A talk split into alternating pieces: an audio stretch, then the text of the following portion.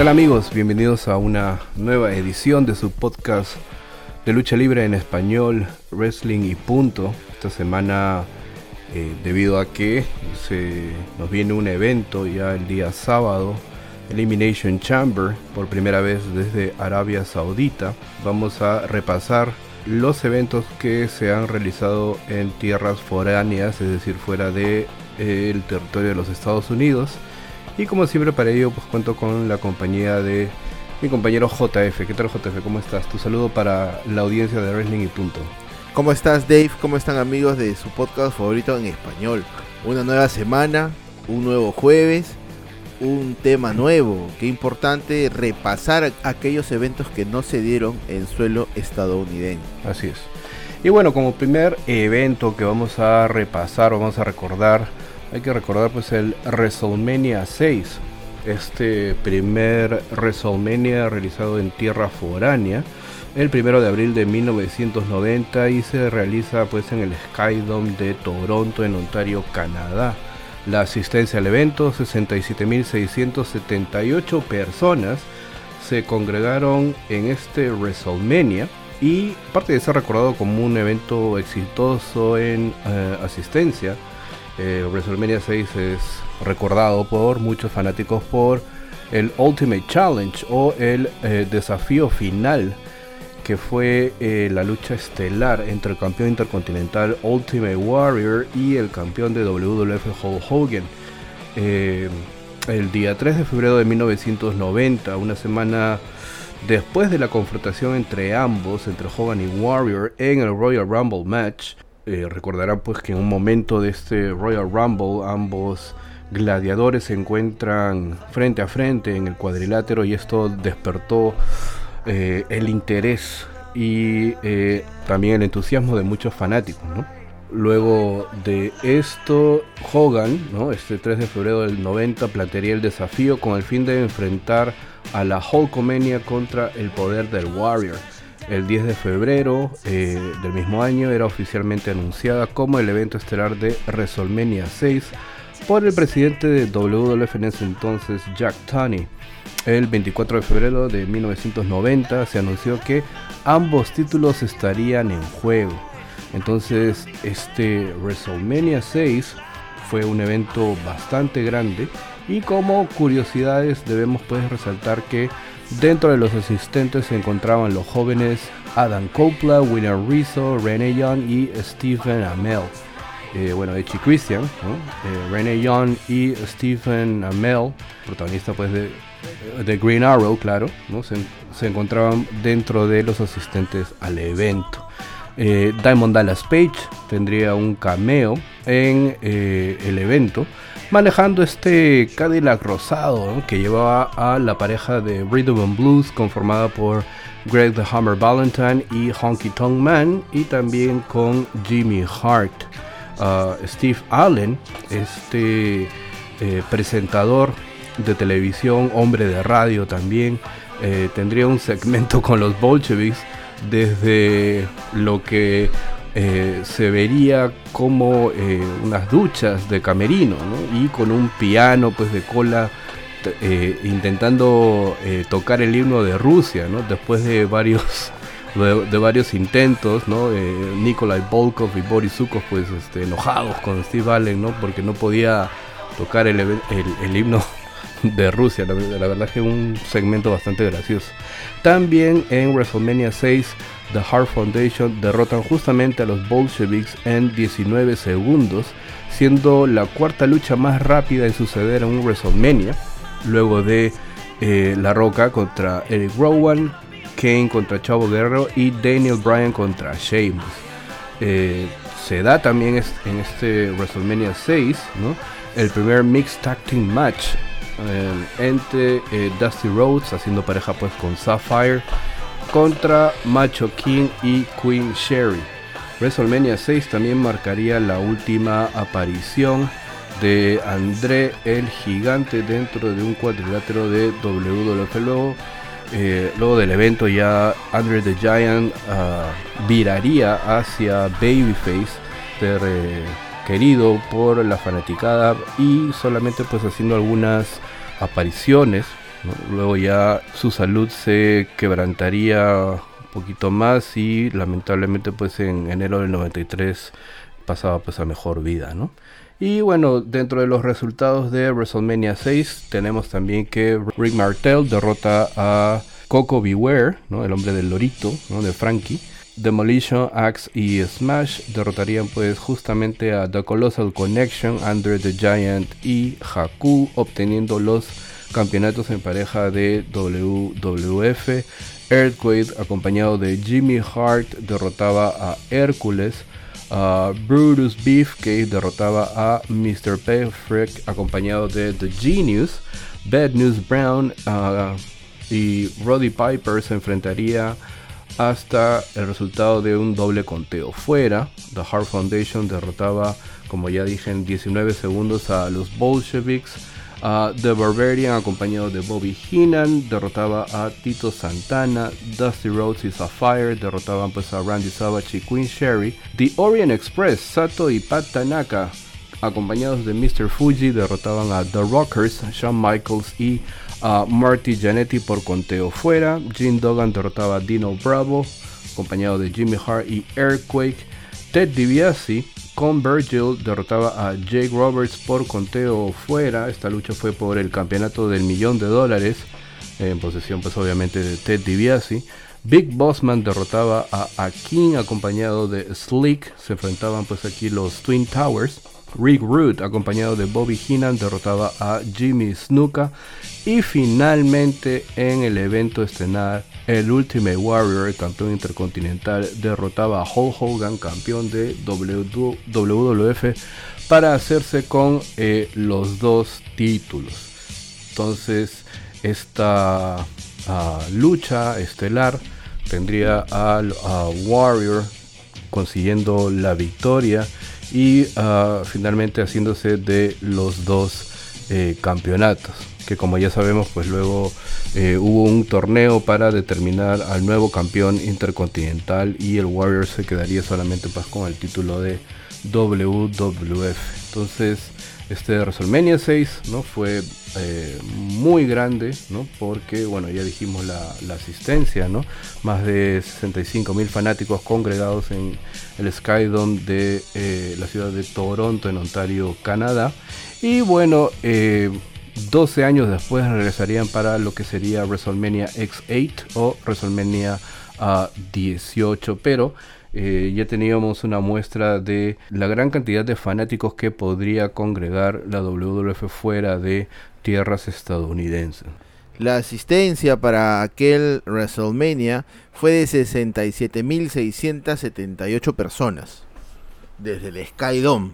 O sea, este Skydome que también albergó, como tú indicas, esta, esta tremenda lucha, ¿no? Entre La Roca y Hulk Hogan este, años más adelante, ¿no?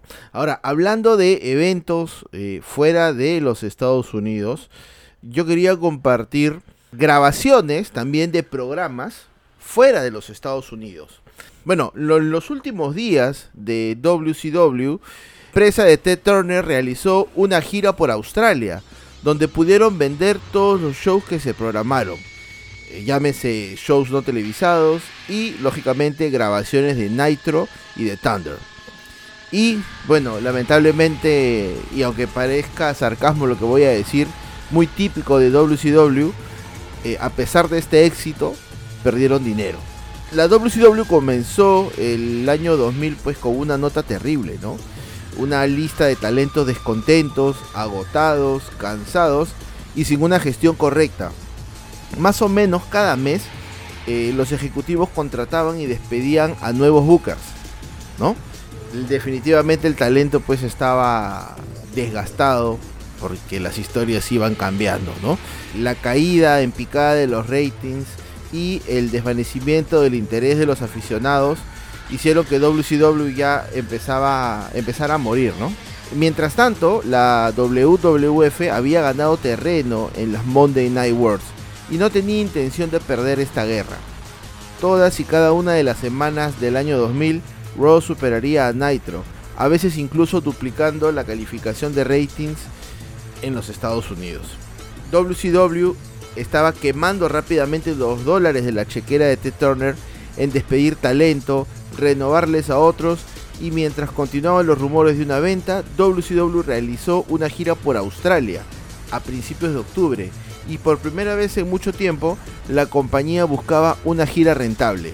Los fanáticos de la lucha libre en Australia estaban hambrientos de algo de lucha libre profesional, incluso sea pues de WCW. Los boletos se vendieron como pan caliente y WCW pudo sonreír al menos por unas semanas. La gira comenzó mal, ¿no? En los primeros días, Juventud Guerrera pues no estaba en condiciones de competir. La noche anterior al primer evento, eh, Juventud Guerrera tuvo un desafortunado incidente, ¿no? Tomó algunas sustancias prohibidas que varios desconocidos le entregaron en un club. Eh, Juventud eh, tomó estas sustancias y este, se echó a descansar, ¿no?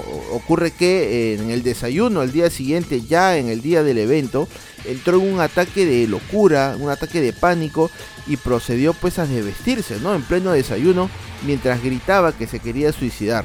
Una situación este, que se salía de control, ¿no? Esta situación se agravaría y eh, la gente del hotel no tuvo mayor opción que llamar a la policía, ¿no? Juventud agredió a algunos policías hasta que finalmente lo pudieron someter y se lo llevaron pues se lo llevaron preso un par de un par de horas, ¿no? Inmediatamente WCW tuvo que despedir, a Juventud Guerrera por este incidente, pero a pesar de esto, eh, la expectativa era muy grande, ¿no? Tener a Nitro y a Thunder era algo que los fans querían ver. Entonces, aquí viene el segundo problema, Dave, ¿no? Uno se va de gira, uno de repente espera grabar los shows, uno de repente espera eh, toparse con, los fanáticos, ¿no? recibir ese cariño, pero hay unas cláusulas que van en los contratos que eh, quizás los abogados de WCW no leyeron. ¿no? Hay una cláusula que se puso en esta gira donde eh, los asientos que no se podían vender se harían cargo de WCW, es decir, WCW pagaría por estos asientos que no se venden por X motivos, ¿no? Entonces, si la arena estaba pues para 16.000 personas, y tú sabes que hay que poner las pantallas, hay que poner el logo, la entrada, el ring, la rampa, eso va a empezar a que este, la capacidad se empiece a reducir, ¿no? Entonces subieron cerca de 500 mil dólares en pérdidas solamente en boletos. Imagínate en una gira perder 500 mil dólares solamente por una cláusula, ¿no? Una cláusula un poco, un poco extraña, pero que, bueno, siendo WCW, pues la tuvieron que aceptar, ¿no? Bueno, ¿y qué sucedió en aquellos programas? Bueno, Mark Jindrak y Sean O'Hare contra los Boogie Knights, Alex Wright y Disco, una lucha cortita de 6 minutos pero decentita. Otra lucha en pareja de Booker T y El Gato contra Kevin Nash y Mike Sanders. Goldberg derrotando a Big Vito en el squash de la noche en tan solo 38 segundos.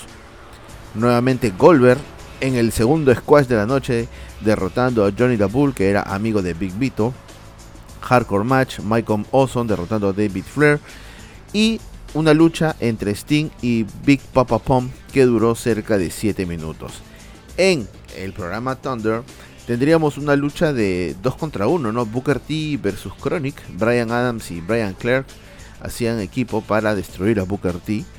Eh, Billy Kidman contra Eric Skipper, Chuck Palumbo versus Goldberg, luego Sean Stacia versus Goldberg también en, en los squash de Thunder y en el main event, aunque ustedes no lo crean, Kevin Nash contra El Gato, lucha que se llevaría El Gato por descalificación. Hay que acotar que estos shows y estas grabaciones fueron entre el 7 y 13 de octubre del año 2000. Y bueno, siguiendo con los eventos internacionales desarrollados obviamente fuera del territorio de los Estados Unidos, tenemos que seguir con el evento más caliente del verano. Es decir, SummerSlam llegaba al Reino Unido en el año de 1992.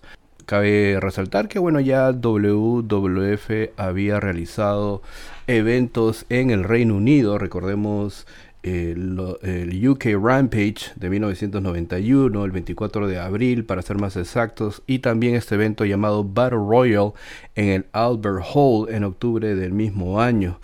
El mítico Wembley Stadium sería el escenario elegido para este magno evento, este escenario histórico que eh, bueno, fue demolido eh, hace algunos años y en el mismo lugar se erigió el nuevo Wembley Stadium, pero estamos hablando pues de um, un escenario deportivo mítico, ¿no? Recordemos que aquí se llevó a cabo la final de la, de la Copa Mundial de la FIFA de 1966, en donde Inglaterra eh, saldría campeón. Han habido pues también finales de la Copa de Europa de 1971, 1978 y también ha sido un escenario majestuoso para conciertos eh, como por ejemplo el Live 8 de 1985 con una gran actuación de Queen y también dos míticas noches también de esta banda, ¿no? De Queen en el año de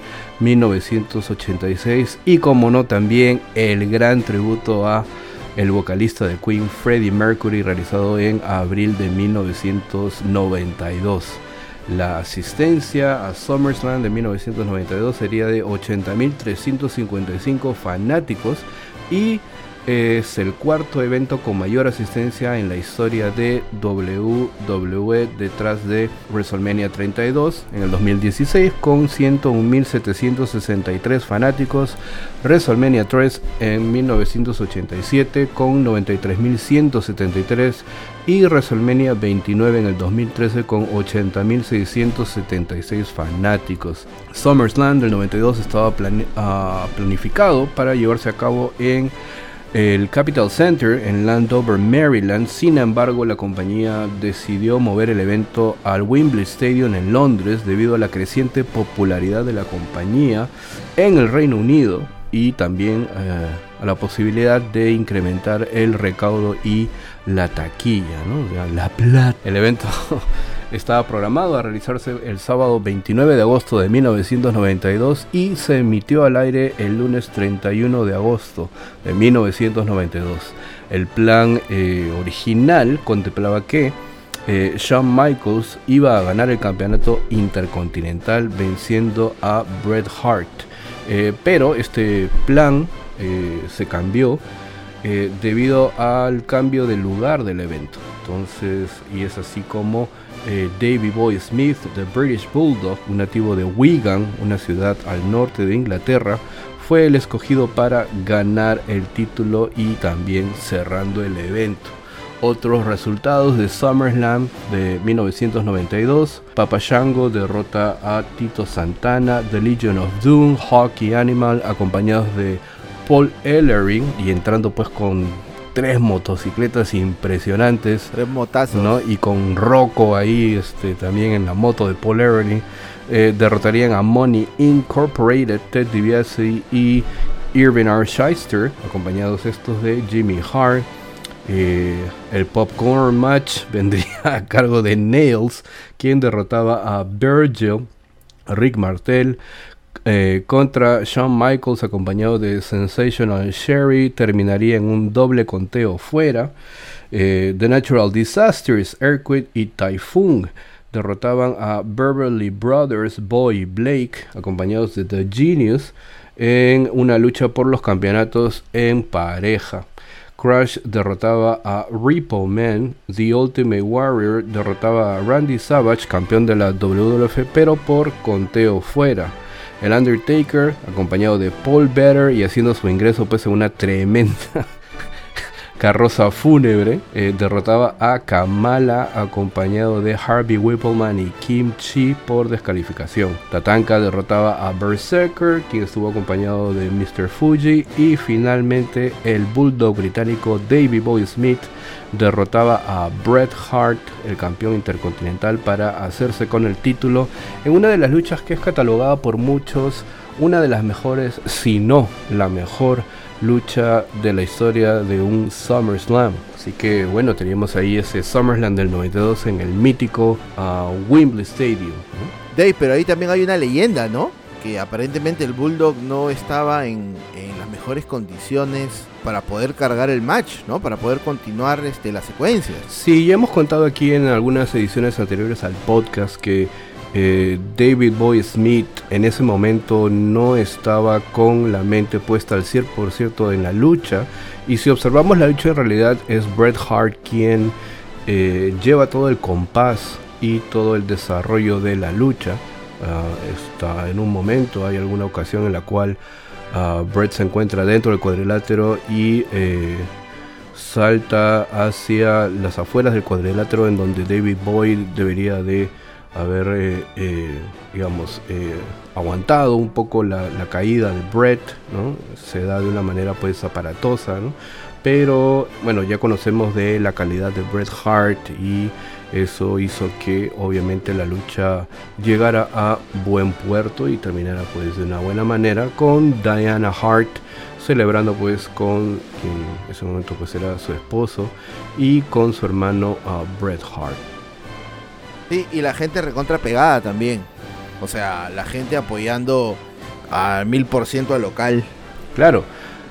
Recordemos también que British Bulldogs, uh, uh, David Boy Smith salía eh, o su entrada era con Lennox Lewis, en ese momento pues este campeón mundial de peso completo de boxeo, ¿no? Entonces, ¿qué, qué mayor respaldo que ese? Gente contenta, ya si sales con, con alguien que te da ese, ese respaldo, ese background, pues ya tienes asegurado todo, ¿no? Y regresa nuevamente esta sección que nos culturiza a todos un poco más con ustedes el luchabulario.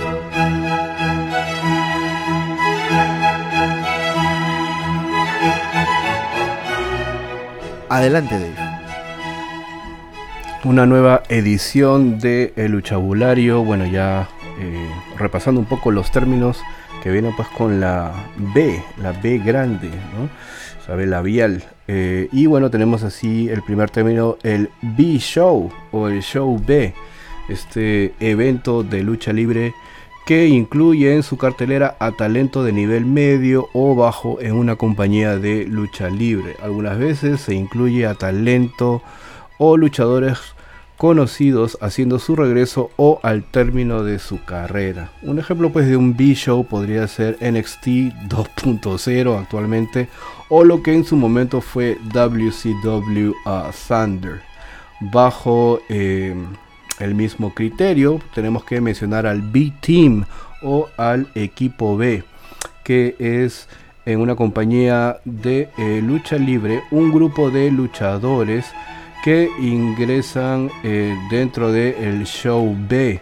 Usualmente el equipo B lucha en un lugar la misma noche que el equipo A, solo que en otro lugar y otro evento. En algunas ocasiones una compañía programa un evento con luchadores de tipo B para probar un nuevo mercado. Y bueno, eh, ejemplos de equipo B tenemos también eh, podría considerarse a NXT como un equipo B o NXT UK en todo caso.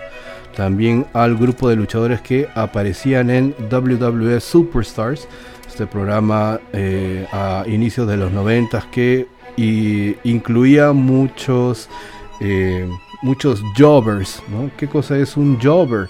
Un jobber es un luchador de fama casi eh, completamente nula que en los 80s y en los 90s servía como carne de cañón para poder mostrar a el talento que sí en ese momento gozaba de fama y de popularidad.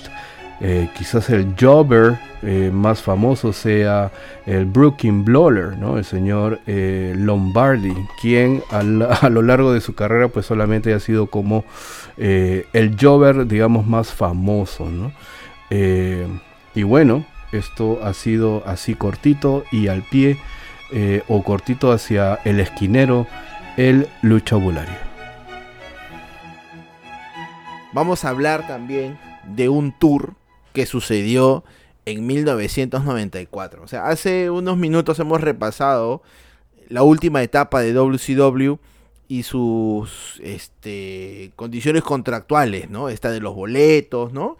Este, y ahora hay algo importante aquí. Después de comprarle la compañía a su padre, el Vince McMahon que conocemos tenía planes de expandir el territorio que tenían actualmente eh, de manera nacional, ¿no? Y eligió a Hulk Hogan para que fuera la principal atracción debido a su carisma, ¿no? Eh, la historia que acompañó la victoria de Hogan derrotando al Iron Sheik es que Hogan fue un reemplazo de último minuto, ¿no? Para el oponente original del Sheik que iba a ser Bob Backlund. Se convirtió en el primer hombre también en escapar al Campbell Clutch, ¿no? Al movimiento final del Iron Sheik. Inmediatamente después de ganar el título, Gorilla Monsoon proclamó, ¿no? Hulkomania está aquí. Hogan se refirió con frecuencia a sus fanáticos como los Hulkomaniacs en sus entrevistas, en sus promos y siempre tenía tres exigencias: entrenar, rezar y comer las vitaminas, ¿no? Incluso se agregó una cuarta, ¿no? Que era este, creer en uno mismo en este feudo que tuvo con Earthquake en 1990, ¿no? Pero no nos equivoquemos, la mayoría de los fans en aquel tiempo pagaban los boletos solamente para ver a Hogan. Es decir, que las demás luchas no eran atractivas para ellos, sino era poder ver al héroe americano. Los asientos estaban copados en su totalidad en cada ciudad. A principios y a finales de los 80, Hogan siempre estaba en los eventos principales. Vince McMahon había creado un monstruo que él ni siquiera sería capaz de matar. A principios de los 90, Vince buscaba sangre nueva para refrescar su producto. Y acá pues viene esta esta consecución de hechos donde eh, Vince trata de poder reemplazar a Hogan. ¿no? Su primer intento sería con el Ultimate Warrior, intento que terminaría pues en un fracaso. ¿no? Durante los años siguientes en que se intentó reemplazar a Hogan con varios luchadores, no se pudo hacer nada. Recordemos que también estaba ahí el fallido proyecto con Lex Luger. Sea como sea, Hogan siempre terminaba en la escena estelar. Pero sería en el Rey del Ring el 13 de junio de 1993 que Hogan defendería el campeonato contra Yokozuna. Yokozuna estaba pues acompañado de, acompañado de Mr. Fuji, pero en ese momento un fotógrafo le lanzó, podríamos llamar Dave, una bola de fuego, un Hadouken, un flash este un flash especial. Sí, la verdad es que el efecto que... Una estrella fugaz. Sí, sí, sí, el efecto que se consiguió ahí con esa, ese, fotógrafo y esa cámara, ¿no? Realmente fue eh, algo destellante, ¿no? Para eh, la vista de Hogan, ¿no? Parecía que, claro, sí le habían lanzado pues una bola de fuego de Dalsim, una cosa así, ¿no? Un cometa Pegaso, algo así. Algo así. Entonces, Hogan pues tendría problemas en la vista y perdería pues el título, ¿no? Eh, la última imagen de Hogan que tenemos es un Hogan tomándose con mucho dolor los ojos y abandonando pues el área de, del ring, ¿no? Pero no pasaría mucho tiempo hasta que eh, los reporteros, las noticias dirían que Hulk Hogan estaba más interesado en hacer una carrera en Hollywood, ¿no? Las series, las películas ya habían llamado su atención. Entonces era este motivo el motivo principal por el cual Hogan pues le decía adiós de manera temporal a la lucha libre, ¿no? Sin embargo, sin embargo, el 11 de junio de 1994, Hulk Hogan abrió la puerta prohibida y cambió de bando, cambió de camiseta, cambió de colores, se quitó los colores de la Federación Mundial y se fue a la WCW. Vince pensó que ya había renovado la plantilla con la salida de Hogan sin embargo, Hulk Hogan no saldría rápidamente de la retina de los fans y la Federación Mundial ya no sabía qué hacer. La firma de Hogan era toda una puesta en marcha para vender más mercancía, boletos para eventos nacionales e internacionales. Entonces, la WCW aprovecharía todo lo que la Federación Mundial trabajó en su momento con Hogan, es decir, hacerlo una estrella mundial. Aprovecharon el arraigo y empezaron a vender tours internacionales. Y qué mejor manera de ponerle a un tour el WCW Hulkamania Tour en 1994. Si ponemos en contexto, Dave, en 1994, desde su llegada a Hogan hasta antes de ese tour, solamente tuvo dos luchas. Derrotó a Ric Flair por el campeonato máximo de WCW en Bash the Beach y se enfrentaría nuevamente a Ric Flair en Clash of Champions. Pero se embarcarían en un tour de 14 días seguidos en Europa, visitando eh, ciudades como Zurich en Suiza, Birmingham y London en el Reino Unido, Berlín, Stuttgart, Múnich, Dortmund y Frankfurt en Alemania, entre el día 1 y 14 de septiembre, teniendo una particularidad, Dave. El main event sería nuevamente Hulk Hogan defendiendo el título ante Ric Flair. Pero este main event se repetiría 14 veces. O sea, no cambiaron las luchas, al menos en el main event. Imagínate tener esa cantidad de luchas seguidas, ¿no? De repente podríamos hacer un programa de, estadísticas para saber cuáles han sido esas luchas que más se han repetido y es probable que esta lucha se encuentre, se encuentre en la lista, ¿no? Pero no fue la única lucha que se repitió en este tour. Fue un tour, un tour muy exitoso. Fue un tour muy exitoso, pero el mal manejo de las luchas, como que dejaron también un sinsabor a los fans, pero bueno, qué diablos, ¿no? Estaba Hulk Hogan en, Europa, no importaba nada. Jim Duggan versus DDP se repitió siete veces, amigo Dave. Y tu favorito, Steve Austin, lucharía con Sting también siete veces durante el tour. Imagínate, ¿no? Los fans estaban contentos de ver a, a Hulk Hogan, que lógicamente Hulk Hogan pues ya había hecho grandes cosas con la Federación Mundial y ahora visitaba Europa como parte de WCW, ¿no? Tremendo tour también. No se tienen muchas fotografías de esa época, pero en eBay podemos encontrar por ahí los programas y podemos encontrar alguna que otra cosilla interesante que, que, cuesta mucho, ¿no? Porque ya son artículos de colección. Yo creo que en esos años, entre el 91 hasta el 95 WCW y WWF en ese entonces compitieron mucho a nivel global. Tratar de llevar sus espectáculos al mayor número de rincones en el globo posible. Porque recordemos que, por ejemplo, en ese entonces, ah, para el 92 a finales, Bret Hart era campeón y Bret Hart se jactaba mucho de ser, sí, un campeón mundial porque tenía, eh, ah, porque había estos tours en Europa, iban a Barcelona. De hecho, el primer show en España eh, sucede en Barcelona, en el Palau San Jordi, y eh, también en Alemania. Recuerdo mucho que en los noventas aquí en Perú llegaba una revista alemana llamada Bravo, y esta revista contenía en algunos números eh, las fechas de los tours que tú has mencionado, ¿no? En Stuttgart, en Berlín, en Düsseldorf, en Hannover, entonces siempre había eh, contenido gráfico y la verdad que las fotos eran alucinantes, ¿no? Porque tú veías ahí a One Two Three Kid, a Brett, a Razor, a Sean, a Doing the Clown, a Tatanka, entonces era... Toda la chivolada de la época. Sí, claro y era obviamente eh, la mayoría de cobertura era dirigida hacia WWF eh, pero eh, sin embargo WCW también hizo sus intentos no al igual que WWF de copar un poco este mercado europeo con menor éxito porque Bravo no cubría mucho WCW solamente creo que por ahí vi un par de artículos no con Alex Wright eh, bueno, con lo que había en ese momento, ¿no? Este, entonces, eh, con Disco Inferno por ahí, eh, pero era, era algo que se daba o se dio, ¿no? Entre 1991 hasta el 94, 95 más o menos, Y bueno, continuando con los eventos internacionales realizados fuera de los Estados Unidos, tenemos que mencionar la ocasión en la que WWE llegó al país del sol naciente, es decir, a Japón, en febrero del año 2005.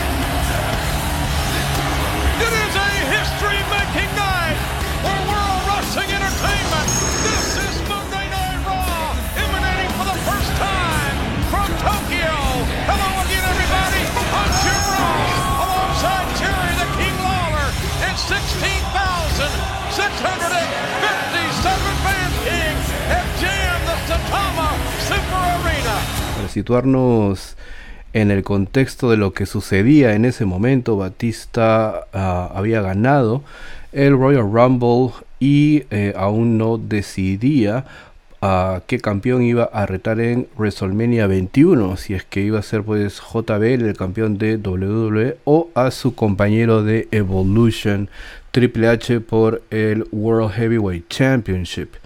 Ah, llegamos pues al Saitama Super Arena para la emisión de Raw del 7 de febrero del 2005 en donde vemos a un Eric Bischoff con un eh, traductor quien, eh, bueno, obviamente eh, interpretaba todo lo que decía pues el gerente general de Raw, ¿no? Bischoff nos anunciaba que habían luchas interesantes como por ejemplo Ric Flair contra Shawn Michaels, Triple H contra Edge y Chris Benoit contra Chris Jericho y es justamente esta ah, lucha la que vemos primero, ¿no? En un submission match, Chris Benoit derrotaba a eh, Chris Jericho. Luego teníamos un segmento tras bastidores eh, entre Triple H pues, y Ric Flair tratando de eh, maquinar un plan para que Batista vaya a SmackDown y que rete al campeón de WWE. Luego también tendríamos una lucha entre Batista y Maven. teniendo pues a, Batista como ganador y bueno, eh, luego de eh, la lucha aparece el Big Show pues en la pantalla titánica metiéndose pues con Batista diciendo que era pues un pez gordo en un tanque o una pecera pequeña y eh, luego una lucha en parejas entre la Resistance Rob Conway y Sylvain Granier contra William Regal y Tajiri también tendríamos esta lucha entre Shawn Michaels y Ric Flair. Finalmente pues el chico rompecorazones se llevaría la victoria. Luego de eh, una switching music, una música la quejada a Ric Flair. También tenemos este All American Diva Fashion Show, el Rey Lawler con María Canelis, Victoria y Christy Himi en el ring.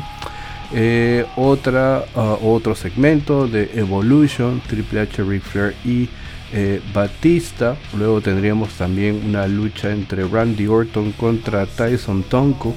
Randy Orton ganó, pero luego pues sería atacado entre Christian y Tyson Tonko.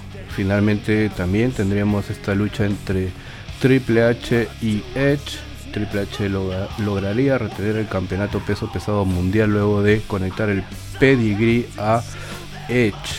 Y eh, bueno, Batista eh, y Ric Flair eh, estaban pues en las extremerías del cuadrilátero y recordemos esta imagen de eh, Batista, Triple H y Ric Flair en el ring, ¿no? Y ah, Triple H y Batista, bueno, levantando los brazos, ¿no? Y Triple H con un brazo pues este alzando el campeonato y Rick y, Batista, perdón, a su costado dándole, haciendo ojitos al título de Triple H.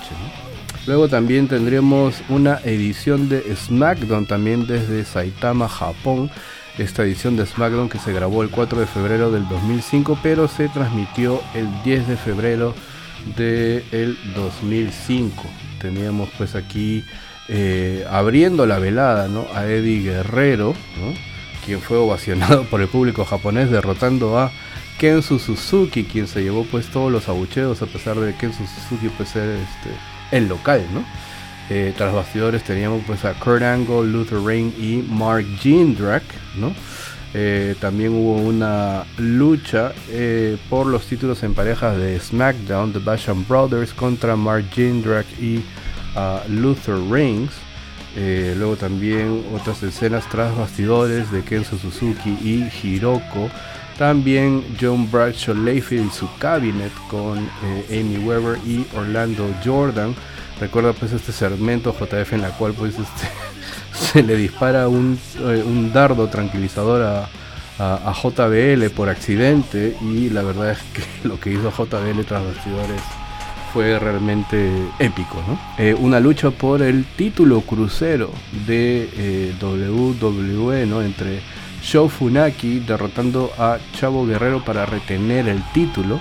otro segmento tras bastidores entre Carlito, Caribbean Cool, tu favorito en algún momento, y eh, John Bradshaw, John Bradshaw y Orlando Jordan. Eh, una lucha por este, este torneo. Recuerda que había un torneo para determinar al contendiente número uno. John Cena derrota a Orlando Jordan. Luego también este kimono match entre Tori Wilson y Hiroko. Eh, y también, bueno, ya el segmento final de John Bradshaw Layfield eh, eh, yendo pues al ring así medio groggy, ¿no? Este, con un Godzilla, ¿no? Un, muñeco de Godzilla inflable, ¿no? Este, haciendo tontería y media, ¿no? Con Orlando Jordan y los Bashans, Y bueno, finalmente la noche, la velada terminaría con Kurt Angle derrotando a Rey Mysterio por eh, rendición en este Number One Contender Tournament Match y eh, así era como eh, WWE llevaba a Japón estas dos noches para todos los fanáticos japoneses. Yo me acuerdo mucho que también en ese show de Raw presentaron que estaba entre la gente, ¿no? Aki Bono, que luego te, tendría participación pues en WrestleMania 21 y también este esta tremenda lucha de sumisión duró poquito nomás entre Benoit y Jericho, ¿no? El opening de, de Raw, aquella aquella noche y sobre todo también Dave, lo que tú dices, ¿no? Un Batista haciéndole ojitos al campeonato peso pesado, ¿no? Con la cara de Triple H completamente sorprendido por lo que acababa de ver. Y ahora en Wrestling y Punto llega la sección fue ayer y qué viejos estamos.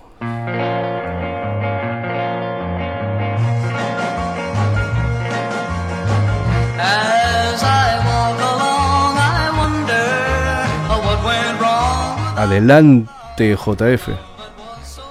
Muchísimas gracias, Dave. Un 13 de febrero, hace 25 años, la Federación Mundial de Lucha presentaba Thursday Road Thursday. Este episodio es el segundo en la historia de Monday Night Raw de duración de dos horas. El primero se produjo una semana antes, cuando la federación amplió su programa principal para competir con la oferta de los lunes por la noche que ofrecía WCW. Eh, no se emitió en su día tradicional ya que eh, USA Network aquel día lunes tenía que presentar un show de perritos. Entonces, entre lo más resaltante, es que eran perritos, entre los más resaltantes tenemos a Rocky Maivia derrotando a Hunter Hearst Hemsley para ganar el campeonato intercontinental. La victoria de Maivia, con tan solo 26 años, lo convertía en el campeón intercontinental más joven en la historia de la WWF en aquel entonces. Me suena, ¿eh? me suenan, me suenan esos dos nombres. ¿Te suenan esos nombres? Me suenan esos dos nombres. No Jovers, no Jovers por ahí. Undertaker derrotaba a Sabio Vega en la misma cartelera, Bret Hart derrotaba a Vader y Shawn Michaels tendría aquella promo triste, lamentable y digna de un Oscar, diciendo que la sonrisa se le había borrado. ¿no? Bueno, ya sabemos realmente las verdaderas razones por las cuales Shawn Michaels decidió borrar su sonrisa, pero no somos quien para juzgarlo. Era otro Shawn Michaels, eh, no es el Shawn Michaels que, todos recordamos ahora. Este, pero bueno, decidió tomarse un tiempo libre y sobre todo, Jim Ross revelaría en una entrevista que Vince McMahon le pagó casi 3 millones de dólares en cuatro años a Shawn Michaels para que se sentara en su casa y no se fuera a WCW. Esto posterior a que Shawn Michaels perdiera su sonrisa y con unos deseos inmensos de poder salir de la Federación Mundial de Lucha.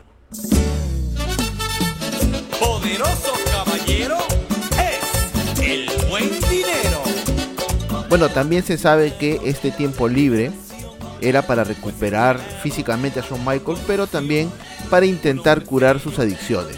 Hay que recordar también que Jim Ross en algún momento nos contaba en su libro que Vince McMahon le pagó cerca de 3 millones de dólares en 4 años a Shawn Michaels para que éste se sentara en su casa y no se fuera a WCW. Esto lógicamente posterior a que Shawn Michaels perdiera su sonrisa y tuviera este deseo loco de irse con sus amigos para pasarla bien. Un día también 13 de febrero, hace 13 años atrás, la compañía Mattel anunciaba que había adquirido los derechos de las licencias de los juguetes de la WWE. Estos juguetitos pues que siempre han sido la obsesión de los coleccionistas, ahora tenía una nueva casa y era Mattel.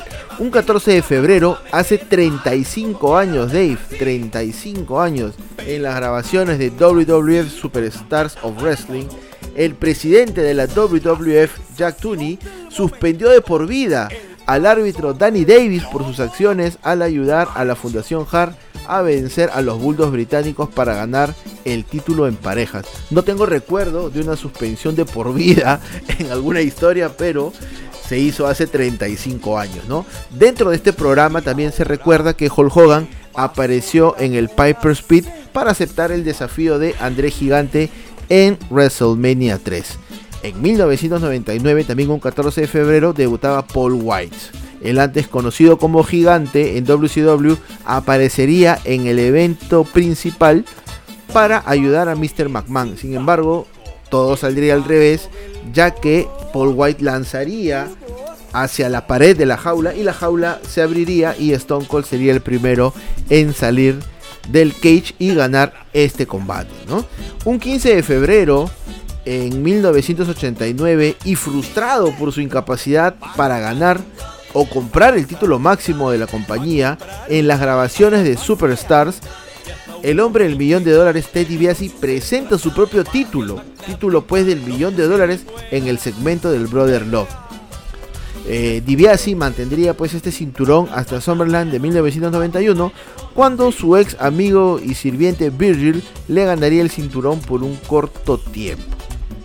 También un 15 de febrero Dave en No Way Out del 2004, hace 18 años, Eddie Guerrero se presentaba en San Francisco para encarar el máximo reto de su carrera en la WWE. Guerrero llegaba a la lucha estelar para enfrentarse a Brock Lesnar. Un momento muy emotivo donde todos nos abrazamos y todos lloramos. También, ya para cerrar, Dave, ya sé que ya estamos pero con la hora, un 16 de febrero, hace 22 años, en las grabaciones de WCW Saturday Night, Huxley Jim Duggan encuentra, aunque no lo creas Dave, un cinturón de campeonato mundial en la basura. Así estaba WCW en aquellos días. ¿Cuál era este título?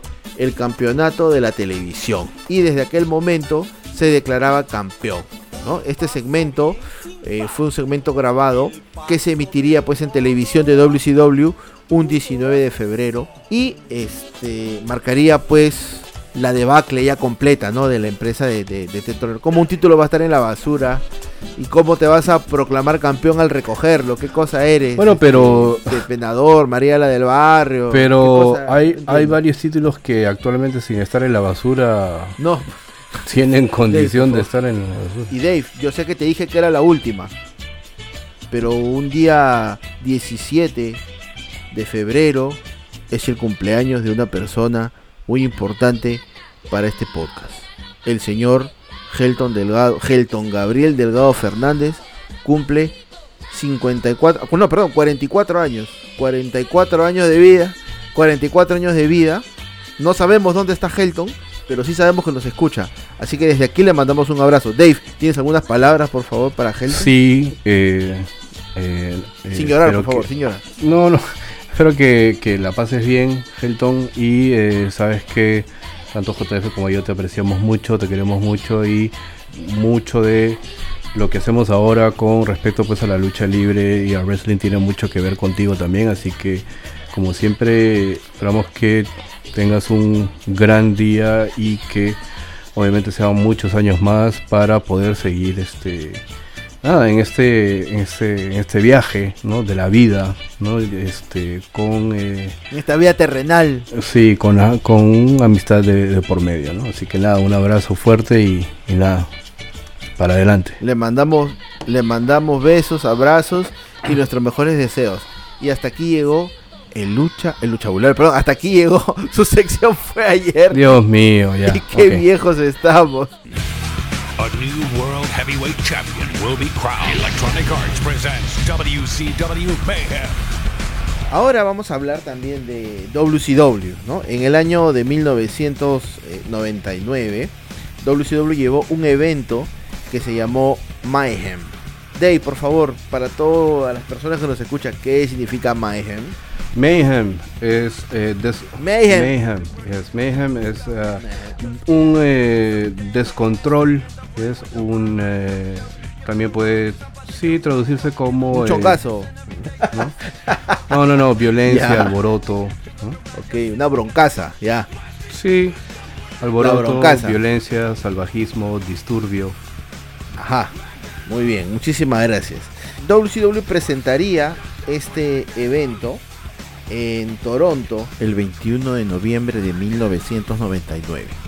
El main event sería Bret Hart contra Chris Benoit en la final para coronar a un nuevo campeón de WCW. Pero Dave, la particularidad de este evento es que a ver, para hacer un resumen, ¿ya? En el evento anterior, en Halloween Havoc, Sting se había coronado campeón. Sin embargo, atacó a Charles Robinson. Y en ese momento eh, cerraba el pay-per-view. La noche siguiente, en Nitro, JJ Dillon saldría al ring para explicarle a Sting que tenía que eh, quitarle el título por haber agredido a un oficial. Y anunciar también en aquel momento que tendríamos un torneo para coronar a un nuevo campeón. Un torneo, Dave, que parecía que lo hubiese armado la FIFA, porque eran 32 luchadores que disputaran, que disputarían, perdón, el pase a la final, ¿no? Eh, lucha, mira, luchas, Bret Hart contra Goldberg, Eddie Guerrero contra Perry Saturn, Norman Smiley contra Bam Bam Bigelow, Billy Kidman contra Conan, Lex Luger contra Rick Steiner, DDP contra David Flair. Ya, hasta ahí, ok, ¿no? Luchadores que posiblemente puede, pueden llegar, ¿no? Eh, la siguiente lucha, Meng contra Madusa, ¿no? Sting contra Brian Knobs, Chris Benoit contra Dean Malenko en una lucha de jaula tremenda. La Parca, la Parca, la Parca, sí, la Parca contra Evan Caragias, Scott Hall contra Sid Vicious, El Gato contra Lash LaRux, Bob Bowell contra Stevie Ray, Vampiro contra Berlín, Disco Inferno contra Kurt Hennig, Booker T contra Jeff Jarrett. Mucha gente, muchísima gente de WCW ya estaba, pero ya estaba en otra ya. Pero para resumirlo, ¿no? A la final que se daría en el pay-per-view, llegaría Bret Hart y Sting en la primera llave. Y en la segunda llave llegaría Chris Benoit y Jeff Jarrett. Entonces, dentro del pay-per-view tendríamos este, este opening, ¿no? Entre Benoit y Jeff Jarrett, una lucha de 10 minutos. Luego tendríamos al equipo de Revolution, ¿no? Perry Saturn, Dean Malenko, eh, acompañado de Shane Douglas, derrotando pues a los 50 Animals, ¿no? El equipo de Eddie Guerrero, Billy Kidman, acompañados pues por Torrey Wilson y Conan, ¿no? Bob Bowell se enfrentaría a Kurt Hennig. Bret Hart derrotaría eh, vía submisión a Sting para pasar a la final. Vampiro derrotaría a Berlín en una lucha de collar de perro que duró este, 4 minutos, fue el squash del pay-per-view. Main derrotaría a Lex Luger por submisión. Eh, Scott Hall derrotaría a Booker T. Eh, David Flair este tenía que enfrentarse a Kimberly Page, ¿no? Pero esto pues este terminó en un no contest. Goldberg derrotaría a Sid Vicious en una lucha de I Quit Match y Bret Hart derrotaría a Chris Benoit vía submisión. Un evento que eh, fue la primera edición de este, de este nombre de Mayhem. 21 de noviembre de 1999 con una asistencia grande a ¿eh? 13.000 839 personas. Pero lo que más se recuerda, como te digo Dave, es este torneo larguísimo con participantes hasta random, podría decir, que eh, tuvo en algún momento WCW, ¿no? ¿Qué estarían pensando los Bookers en 1999? Quizá la desesperación al verse, pues, este, doblegados y pisoteados por la federación y sus ratings. Pero bueno, teníamos que mencionarlo porque ha sido el único pay-per-view en la corta vida que tuvo WCW en ser presentado desde Toronto, Ontario, en Canadá.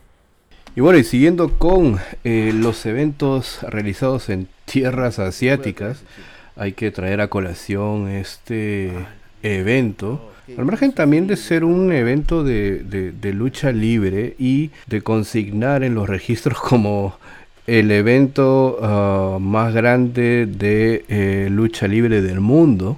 Es bueno, muy particular la manera en la que este evento se, se llevó a cabo. ¿no? Estamos hablando pues de Collision in Korea o la colisión en Corea conocido o nombrado de manera oficial como Festival de la Cultura y Deporte Internacional de Pyongyang, evento producido de manera conjunta entre New Japan Pro Wrestling y WCW.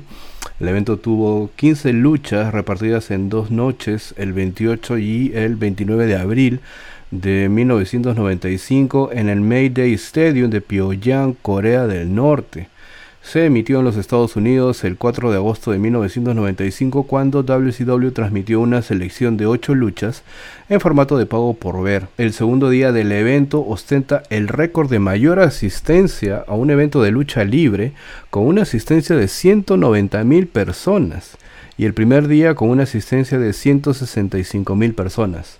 Mohamed Ali, eh, leyenda del deporte, y del boxeo fue el invitado de honor, ¿no? Hidekatsu Tanaka de eh, New Japan Pro Wrestling fue el anunciador, mientras que Masao Tayama y eh, Tiger Hattori fueron los árbitros. Los comentaristas para WCW fueron Eric Bischoff, Mike Tenay y mi tío Kazuo Ishikawa. este y bueno, hay que eh, poner en contexto cómo es que se realiza esto.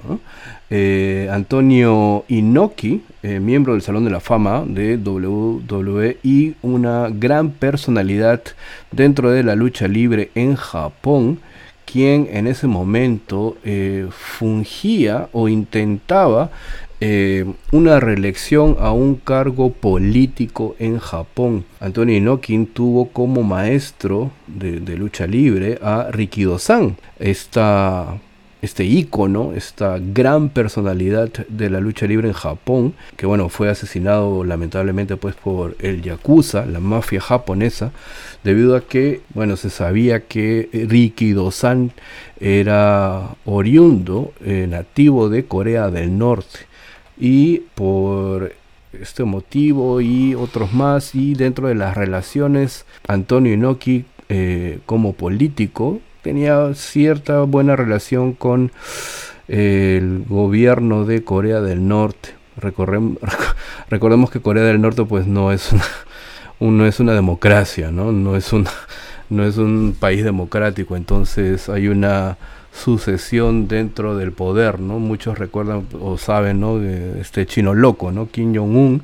Y el abuelo de Kim Jong-un había fallecido en el año de 1994. Y el año de 1995, pues Antonio Inoki intentando eh, reelegirse nuevamente para este cargo político que ostentaba. Eh, tuvo una idea de en su momento mejorar o tratar de alivianar las relaciones que siempre pues han sido tensas hasta la actualidad entre Corea del Norte y Japón y eh, se contactó con Eric Bischoff con la idea de llevar un espectáculo de eh, lucha libre a eh, Corea del Norte Inoki le pide a Bischoff contactar y reclutar a Hulk Hogan. Eric Bischoff, uh, en su desconocimiento de la, de la coyuntura política en Corea del Norte, pues le pide a Hulk Hogan ser partícipe de este evento, a lo cual Hulk Hogan inmediatamente dijo que no. La segunda personalidad de mente de Eric Bischoff fue Ric Flair.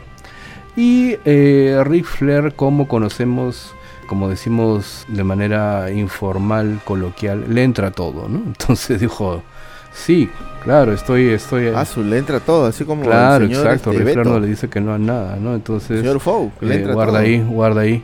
Entonces Rick Flair acepta la propuesta y fue un grupo y Eric Bischoff conforma un grupo de luchadores para ir a Corea del Norte. Lo que no sabían era que el régimen dictatorial y el régimen pues este eh, casi pues de tirano de Corea del Norte les iba pues a pegar en la cara ¿no? ya que pues este este grupo de luchadores entre eh, un grupo de New Japan Pro Wrestling y luchadores de WCW eh, fueron recogidos en un avión de los años 40 prácticamente. Scott Norton, quien era uno de los participantes en el evento, recuerda que era un avión al cual los luchadores no estaban acostumbrados a utilizar, a volar, ¿no? Entonces, es este, muy eh, frío, rústico el vuelo eh, desde los Estados Unidos primero hacia Japón y luego desde Japón hacia eh, Corea del Norte, hacia Pyongyang. Tukol Scorpio, también participante en el evento, recuerda que al observar por la ventanilla del avión podía ver una diferencia abismal entre lo que era eh, el terreno geográfico entre Corea del Sur y Corea del Norte. Llegan a el aeropuerto y lo que recuerda Scott Norton y Tuchel Scorpio era que no había nadie en el aeropuerto. El control y las instalaciones del aeropuerto estaban pues prácticamente en unas condiciones deplorables, ¿no? Todo sucio, eh, había demasiada tierra, ¿no? y al llegar al, digamos, al control ¿no? migratorio, ¿no? se les retienen los pasaportes y eh, se les agrupó en parejas, asignándoseles agentes del cuerpo militar para vigilarlos. Eh, bueno, como sucede en este tipo de, ah, de, formas de gobierno autoritarias eh, o dictatoriales. Eh, fueron al hotel siendo controlados todo el tiempo.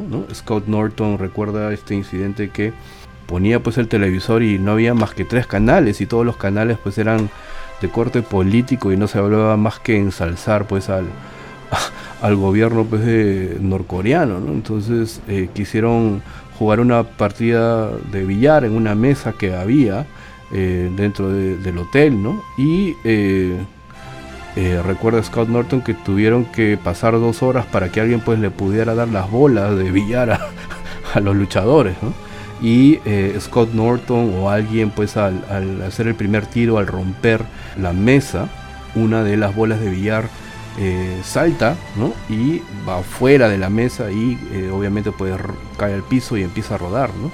La reacción de los los agentes militares que los estaban vigilando pues era fue realmente excesiva, ¿no? Este, no, ya se acabó el juego y bueno, este, de mala manera pues prácticamente los hicieron terminar el juego, ¿no? Eh, Bischoff también recuerda que al llegar a Corea del Norte y subirse pues a este auto, ¿no? Con el agente asignado, eh, el agente pues le dijo a Bischoff que era que era el séptimo estadounidense que había llegado al aeropuerto sin ser ejecutado o disparado. Ya para que te des una, ya para que te des una idea de, de dónde, de dónde, de dónde estaban. Y Eric Bischoff también recuerda que a, la mañana siguiente de llegar a Pyongyang, decidió salir a correr eh, y eh, bueno, eh, se puso pues una indumentaria deportiva para salir a correr, ¿no? Y empezó pues no a trotar, ¿no? Por las calles de Pyongyang. Lo que le llamó la atención es que todo estaba desierto, no había ni un alma en las calles.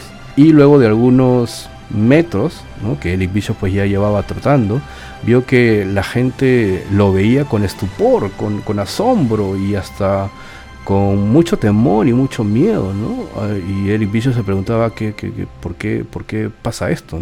Los niños, eh, que ya eh, era pues una hora en la mañana en la cual los niños ya tenían que ir a la escuela, empezaban pues a verlo y también con mucho miedo, con mucho temor, ¿no? Y Bishop se preguntaba pues este, ¿qué es lo que pasa aquí? Pero luego se dio cuenta de que era tal el miedo que se le había infringido no solamente el miedo, sino la sensación de que eh, los estadounidenses y los japoneses son el demonio. Es lo peor de lo peor. No hay nada más vil y eh, más nauseabundo que un estadounidense o un japonés. Entonces, esa sensación de temor, de pánico, de odio se les había pues infringido a obviamente todos los que habitaban pues este Corea del Norte también sucedió eh, un incidente entre Hawk y eh, Scorpio. Tukol Scorpio había tenido pues un incidente en el bus que trasladaba a los luchadores con Hawk. Eh, terminan pues mechándose, peleándose en el bus, ¿no? Scott Norton también cuenta una historia increíble en la cual eh, luego de varios días logró llamar por teléfono a su esposa. Y ella estaba recriminándole, ¿no? Porque no, no se había aparecido en los últimos tres días o no sabía nada de él, ¿no? A lo que Scott Norton replicó, no sabes en el hueco de mierda en el que estoy. Y eh, seguida, o sea, luego de esa frase, inmediatamente se escucha un, un clic. Scott Norton pensó que eh, su esposa le había colgado. Pero lo que en realidad sucedió fue que le cortaron la comunicación e inmediatamente golpearon a su puerta, a la puerta de su cuarto del hotel. Tres agentes, uno en perfecto inglés le dice, acompáñame por favor. Lo sacan de su cuarto de hotel, lo llevan a otro cuarto, como un cuarto de interrogación, ¿no? y le dicen, tú no puedes decir nada negativo de Norcorea, así que estás en problemas. Que sea la última vez que dices algo negativo o en contra de Corea del Norte. Obviamente Scott Norton empezó a sudar frío y pensó que le iban a meter pues un tiro en la cabeza, ¿no? No te creo, Dave, me estás bromeando. No, no, no, no es, no es broma. O sea, esto... ¿Hasta dónde se puede llegar con el afán de poder controlar a la gente, no? No puedes, o sea, no puedes decir nada negativo sobre Corea del Norte. O sea, en Corea del Norte los unicornios vuelan el arcoíris sale a diario. Todo el mundo vive feliz, ¿no? Claro. Y bueno, eh, llegando pues ya la hora del show, la hora del espectáculo, ¿no? Y los luchadores recuerdan que al llegar pues al estadio Mayday se impresionaron, ¿no? Por el despliegue del montaje de la cantidad de gente en el estadio. Nunca habían visto tal cantidad de gente congregada para presenciar un espectáculo de lucha libre. Lo que no sabían era que toda la gente que estaba en el estadio había sido obligada a asistir. No era que eran fanáticos de lucha libre. En su vida habían visto un espectáculo de lucha libre y no sabían de lo O sea, no sabían si iban a ver lucha libre o los danzantes de tijera. No sabían lo que iban a ver, no sabían de lo que se trataba. Sin embargo, pues el despliegue, el montaje, el espectáculo, digamos, este estuvo pues eh, magnificado por toda esta parafernalia grandilocuente, ¿no? Con la cual se muestran las cosas en Corea del Norte, ¿no? Entonces no sabían que eh, la mayoría de gente pues iba porque se les obligaba a asistir. El gobierno los obligaba a asistir, ¿no? Y eh, Scott Norton recuerda que, y tú con Scorpio también, que nadie reaccionaba. No había ni siquiera abucheo, no había grito, un silencio absoluto en todas las luchas. En todas las luchas. Hasta que llegó la lucha entre Inoki y uh, Ric Flair como ya mencioné, Inoki tenía eh, cierto nivel de eh, fama en Corea del Norte, por lo que ya conté con Ricky Dosan, pero eh, no fue hasta que Inoki aplica un, una patada pues a, a, la cabeza de Ric Flair, ¿no? Este, para llevarse la victoria y pues recién ya la gente reaccionó, ¿no? Pero la verdad es que fue algo uh, muy, muy, muy particular, ¿no? Y de primera mano, porque mira que todos los luchadores, todos ellos vienen de un país con libertades, ¿no? Y que de buenas a primeras tú tengas en tu cara esta impresión de que se te controla lo que dices, se te controla lo que haces, se te controla lo que piensas, se te controla, o sea, es realmente jodido, ¿no? Jodido por decirlo menos, ¿no? Entonces, finalmente cuando las dos noches terminaron, fueron eh, ya en el viaje de vuelta a Japón y eh, Scott Norton cuenta que lo primero que hizo Ric Flair al bajar del avión y aterrizar en Japón fue obviamente eh, arrodillarse y, besar suelo japonés, ¿no? Me, encanta Japón, amo Japón, muchas gracias, ¿no? Pero en la retina de los fanáticos está que estas dos noches, estos dos eventos, tuvieron este, esta cantidad eh, de gente, ¿no? Estamos hablando pues más de 190 mil personas o 190 mil personas en una noche y 165 mil en otra, ¿no? Son los dos eventos más grandes de lucha libre, pero a qué costo, ¿no? Y bajo qué circunstancias se llevó a cabo este Collision in Korea, ¿no? Lo pueden ver en YouTube, creo que la primera noche está en YouTube, si ponen Colisión en Corea les va a salir y eh, no está en el network. Este evento no está en el network y por obvias razones, ¿no? Entonces los luchadores no, no la pasaron muy bien y esto es un, es un es una muestra de uh, a qué punto puede llegar eh, una, una, una, forma de gobierno autoritaria y que coacta las libertades. ¿no? no puedes decir, hacer, pensar de una manera distinta a que no sea la adoración ¿no? este, hereditaria y eh, que existe pues en, en, Corea del Norte hasta nuestros días. ¿no? Entonces, este, para ellos Estados Unidos, Japón es el mal eh, y ellos son los que están bien. ¿no? Y todo es magnánimo y todo es magnífico y todo es este, increíble ¿no? para ellos. Es este, triste, ¿no? Triste. Mira, estoy hablando del año 95 y, y han pasado pues más de 25 años y, sigue igual, ¿no? Entonces, este, es un claro ejemplo de cómo no deben de eh, vivir las sociedades, creo, ¿no? No, definitivamente no se puede vivir así, ¿no? Una mala experiencia para los luchadores que fueron parte de este tour, ¿no? ¿A costa de qué? ¿Cuánta gente obligada que no sabía lo que veía? ¿Cuánta gente coaccionada quizás para poder asistir y dar una imagen de algo que no es real? No, si, si recuerdas, eh, esto también fue cubierto por Dark Side of the Ring, esta serie de documentales, ¿no? Hay un episodio pues dedicado justamente a el Collision in Korea, ¿no? Entonces, lamentablemente o afortunadamente no lo sé, pero Antonio Inoki no logró reelegirse en este cargo político al cual eh, tentaba, ¿no? Algo, entonces, este, pero bueno, este, fue maquillado este evento como un festival cultural y de deportes y bla bla bla, pero la verdad es que era pues una una forma pues este estúpida de, de, este demostrar ¿no? que el pueblo norcoreano no vivía tranquilo feliz etcétera cuando no es así no entonces si tú obligas pues a, a 190 mil personas a asistir a un evento en el cual no sabes qué es lo que vas a ver te dice mucho de la tiranía que, que hay ahí no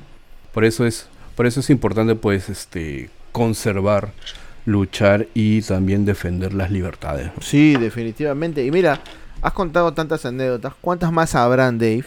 Que ya de repente hasta que ni siquiera se pueden contar, ¿no? Que quedan en las internas. Vamos ahora al año 2005, un evento llamado New Year's Revolution.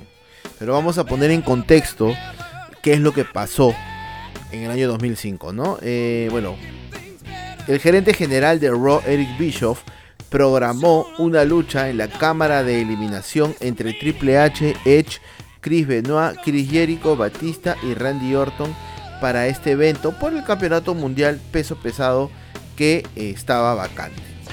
¿no? Este, todos los participantes, ya antes mencionados, participaron en luchas el 27 de diciembre en Raw, donde si eh, perdían sus luchas, serían reemplazados por los luchadores que obtuvieron la victoria y también el tiempo en poder conseguir la victoria determinaría su ingreso a el combate, ¿no? También se anunciaría que Shawn Michaels eh, sería el árbitro invitado especial para la contienda. Ya habían rumores a mediados del año 2004 que eh, WWE estaba pensando en hacer un evento fuera de los Estados Unidos. Un evento en eh, Puerto Rico, para ser exacto. Eh, se logra concretar un acuerdo y tenemos el primer evento del año 2005 llamado New Year's Revolution. Lógicamente, siempre se da el puntapié inicial del camino a WrestleMania con el Royal Rumble, pero si es que te acordarás, Dave, más o menos desde el 2004 desde la serie Los Sobrevivientes, ya se venía publicitando WrestleMania 21.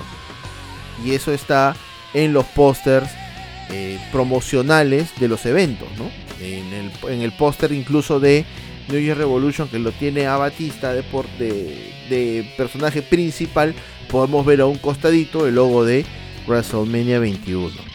Entonces, WWE estaría pisando tierras puertorriqueñas, puertorriqueñas, poltoliqueñas, y te traería pues un, buen show, ¿no? Hay que recalcar que Puerto Rico en los 70 y 80 eh, tenía una gran base de luchadores y nutrían también con sus eh, wrestlers a las empresas de los Estados Unidos. Un día antes del evento New Year Revolution hubieron actividades para los fanáticos puertorriqueños. Casi todos los integrantes del main event estuvieron presentes, incluyendo al huracán Helms, Jim Ross y por supuesto los que no podían faltar, los narradores en español, Carlos Cabrera y don Hugo Sabinovich.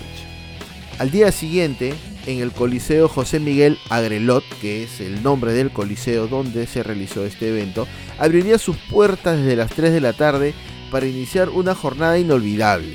Hay que recordar que el coliseo tiene una capacidad de 18.500 espectadores. Sin embargo, aquella noche fueron 15.750 las personas que vieron ante sus ojos el Elimination Chamber en todo su esplendor. Sin duda alguna, New Year Revolution fue algo que nunca pasó por la mente de aquellos fanáticos que estuvieron presentes, porque era algo increíble. Y eso lo hemos vivido nosotros, Dave, a pesar de que W ha venido a, a Perú y hemos tenido shows no televisados. ¿Qué sería tener un evento, un evento pay-per-view? O sea, nosotros hemos ido, cuando vino W hemos ido al aeropuerto, cuando vino Hugo hemos estado con Hugo casi todo el día, bueno, N cosas, ¿no? Pero imagínate que a tu país llegue un evento, es otro level. Entonces WWE llevó a San Juan, Puerto Rico, la marca Raw. También hay que poner en contexto que en aquel momento Raw y SmackDown tenían pay-per-views individuales y solamente se juntaban en el Royal Rumble, WrestleMania, SummerSlam y la serie de los sobrevivientes. La fecha del evento, domingo 9 de enero del año 2005. Hubo gente que acampó cerca de dos meses a las afueras del Coliseo para adquirir el boleto de ellos. En ese tiempo, 2005, pues el internet, la compra de boletos por internet no se había masificado como lo es ahora, que haces una cola inmensa para ver al conejo malo, y haces este la entrada haces la cola virtual del año y al final no ingresas a nada, ¿no? Aquí, a la antigua, la gente acampó para poder conseguir los mejores asientos. ¿Qué sería de Sudamérica con un pay-per-view como lo fue New Year Revolution? Claro, no pidamos, no pidamos tampoco un chamber. No pidamos un chamber. Me conformo con un Raw. Pero lo que pasa es que tener un evento en vivo eh, demanda, creo, para WWE eh, logística, ¿no?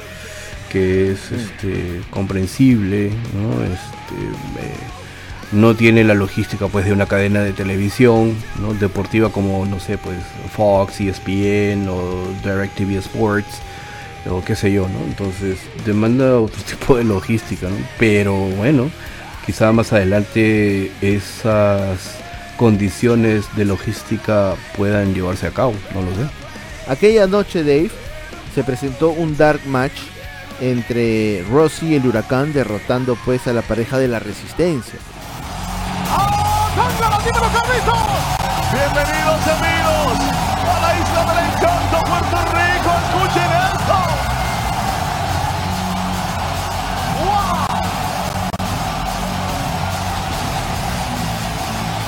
Siempre lo he dicho y no me canso de decirlo. No hay nada como la fanaticada de Puerto Rico.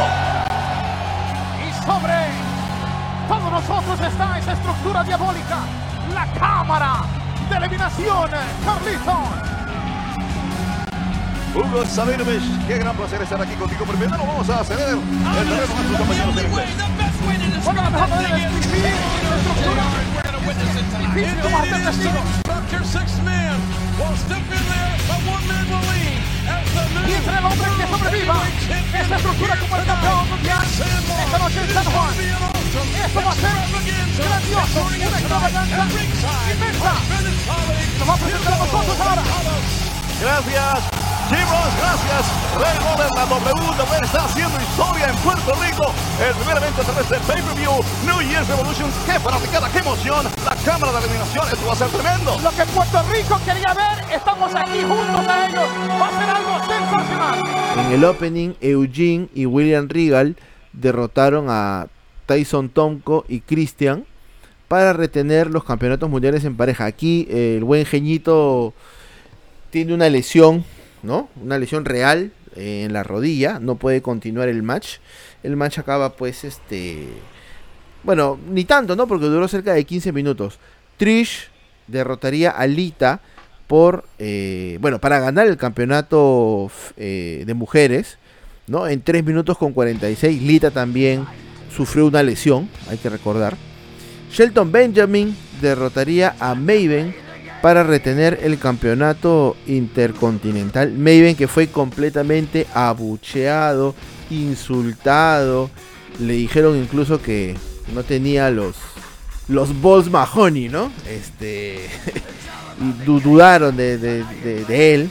Este, ¿no? Shelton Benjamin eh, lo derrotaría y Maven pediría una revancha, ¿no? Y Shelton Benjamin en 5 segundos lo derrotaría nuevamente. Mohamed Hassan derrotaría al, al rey Jerry Lawler. Kane derrotaría a Snitsky. Y en el main event, el plato fuerte, ¿no? Triple H derrotaría a Edge, Chris Benoit, Chris Jericho, Batista, Randy Orton en, en la cámara de eliminación, ¿no? Para ganar el campeonato mundial peso pesado que se encontraba vacante. La duración de este main event fue 34 minutos con 55 segundos y eh, el orden de eliminación fue el siguiente, ¿no? Edge, eh, al haber entrado de número 4, eh, fue eliminado por Chris Jericho. Chris Benoit, al haber entrado con el número 1, fue eliminado por Batista. Chris Jericho, al entrar con el número 2, eh, fue eliminado por Batista. Y Batista, al entrar con el número 6, fue eliminado por Randy Orton. ¿no? Randy Orton, al haber entrado con el número 5, fue eliminado por el ganador del match Triple H. Y acá se plantaría la semillita para lo que sería este camino a WrestleMania y esta lucha en WrestleMania 21, ¿no? Entre Batista y Triple H. ¿Qué es lo que ocurre? Ya lo habíamos hablado, si es que no me equivoco, en el podcast anterior, o uno, más atrás, que eh, Randy Orton le aplica una, una llave a Batista y el tiro de cámara eh, nos presenta un Triple H en la esquina que pudo haberse levantado para poder eh, ayudar a su compañero de Evolution, sin embargo dejó que eh, Randy Orton se llevara pues ese pin. Y en la final Randy Orton pues perdería eh, a manos de, Triple H, entonces se plantaría esa semillita. Y, y nada, ¿no? Fue un gran evento para que, bueno, dos lesiones que, acortaron un- dos luchas, pero ha sido también el único pay-per-view de WWE transmitido en vivo que ha sido llevado eh, prácticamente de un país latinoamericano, ¿no? ¿Se volverá a repetir? Mm, Bueno, yo creo que la pandemia eh, nos ha quitado esa posibilidad, pero quizá en un par de años, ¿no, Dave? Sí, es posible. ¿Cuál sería la plaza ideal? Yo creo que, eh, bueno, en Hispanoamérica es muy complicado por cómo... Mira, si he, sí he mencionado lo de Collision in Korea y las condiciones ah, fueron muy ásperas y muy negativas para los luchadores en el contexto que vive ahora. Y no quiero pecar de analista político ni nada, pero la coyuntura de muchos países en Latinoamérica no es la mejor para realizar este tipo de eventos, ¿no? Entonces necesitas un país que primero eh, tenga cierta solidez económica, haya tranquilidad y este se puede hacer, ¿no? Porque eso es eh, una inversión por parte de empresarios que traen el negocio, ¿no? Traen WWE aquí, como pasó en su momento, como tú ya lo mencionaste en el 2008, ¿no? Este, y luego pues lo- los años que WWE vino al Perú, ¿no? Este, Perú en ese entonces era pues un país eh, tranquilo, eh, sólido, con crecimiento, ¿no? Este, y ahora yo no sé, o sea, es, imposible, ¿no? No sabemos a dónde No, es, no imposi- es imposible, ¿no? Y toda la región está así, entonces es, es muy complicado. Entonces, en Sudamérica al menos, pues no sé, Nos van a vistear, nos van a vistear. no lo sé, pero este, eh, no sé, en Uruguay, ¿será? o en este, no, Eh, no, no, no, no sé, ¿no? Porque en otro país no se me ocurre, ¿no? Ecuador de repente, ¿no? Que está más o menos por ahí, ¿no? Bueno, al menos, al menos, Dave, tenemos por Fox, Raw y SmackDown y por Space Dynamite, ¿no? O sea, al menos no nos, no nos han privado de tanto. Sí, sí, sí, sí. No, pero en este caso particular en el cual estamos conversando sobre la posibilidad de hacer eventos eh, en Hispanoamérica o eh, fuera de los Estados Unidos, es- para el mercado eh, hispano es un poquito complicado, ¿no? Pero nada, bueno, vamos a ver cómo es que eh, transcurre el tiempo, ¿no? Pero eh, nada, hemos disfrutado eh, mucho esta conversación, haciendo mención pues a estos eventos que salieron de los Estados Unidos y actualmente pues este Arabia Saudita es quien goza de estos privilegios, ¿no? Este, de tener pues a WWE y que más que un chamber, así que esperemos pues que el evento de este sábado eh, sea pues uno que eh, no solamente sea interesante para nosotros los fanáticos de la lucha libre, sino que también se desarrolle de la mejor manera para el público saudí. Sí, hasta ahora se han llevado grandes carteleras. Por ahí quizás los algunos match no han sido del agrado de los que estamos del otro lado. Pero bueno, este ya lo dijo este Wilfredo Vargas, ¿no? Por la plata baila el mono, ¿no? Y, y- y- y bueno, hay un contrato que hay que cumplir. Hay que respetar las normas, ¿no? El pacto se tiene que, que cumplir. Pero ha sido muy agradable esta conversación, Dave. Ha sido realmente una charla interesante. Nuevamente les agradecemos que nos hayan acompañado en esta edición y no se olviden por favor de seguirnos pues en nuestras redes. Eh, estamos pues en Instagram como Wrestling y Punto, en Twitter como arroba wrestling punto así que comenten ¿no? Eh, háganos ah, llegar sus opiniones sobre el podcast o sobre algún tema pues eh, de lucha libre en general que quieran que tratemos Dave, el TikTok también. ¿Cómo te olvidas del TikTok? En TikTok, queridos amigos que escuchan el podcast, estamos subiendo con el amigo Fao algunos clips ahí de ciertas opiniones. Y te cuento, Dave, no sé si has tenido la oportunidad de escuchar o darte un paseo por el TikTok, te recomiendo que te lo descargues. Solamente para que veas wrestling y punto, nada más. El resto no, no importa. El amigo Fou se ha metido una buqueada para Cody Rhodes versus Triple H. Pero que esa no la tiene nadie. wow No la tiene Wow. nadie. No la tiene nadie. Así que antes que antes que salga publicada en otros lados. Es más, hasta en el audio pido yo, te pido por favor, si es posible, lo traduzcas y se lo envíes a alguien en W de gratis. Porque si no la hacen es porque no lo quieren hacer simplemente. Así que nos pueden encontrar, nos pueden encontrar como Wrestling y punto en TikTok. Wow, wow, interesante. Y nada, bueno, ha sido interesante como siempre esta charla JF, así que los esperamos la próxima semana con otro tema interesante de wrestling y la lucha libre. Así es, por supuesto. Sigan cuidándose, tomen las medidas necesarias, sigan reforzando esas vacunas. Así que nada, un abrazo para ti, Dave. Un abrazo para todas las personas que nos escuchan. Se cuidan. Bye.